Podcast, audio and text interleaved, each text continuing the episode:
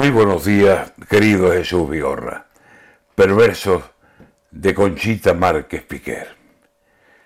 Nació ya envuelta en la sangre que distingue a los artistas. Hija del Belmonte Rubio y de una cantante hija. La niña de Antonio Márquez y de la Piquer traía todas las cartas seguras para que naciera rica en arte, que mucho arte era lo que la envolvía. Si Antonio Márquez guardaba arte de la torería, Concha Piquer derrochaba arte cuando se ponía a cantar esas canciones que han sido vida en la vida.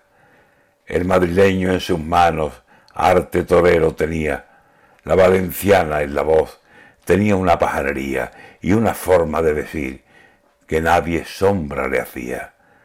La niña cuando nació dijo de dónde venía, que cuando es de nacimiento brota el arte sin mentiras.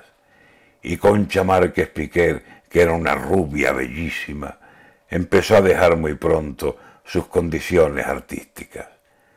Una niña apenas era, apenas era una niña, cuando un torero la vio y le dijo, serás mía.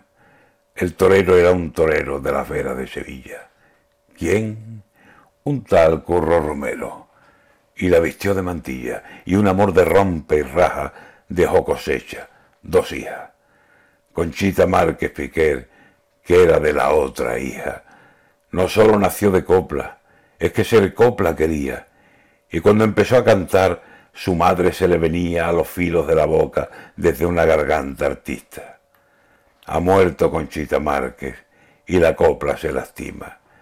Ya no hay Piquer que nos cante, ni la madre ni la hija, las canciones más hermosas que sonaron en la vida.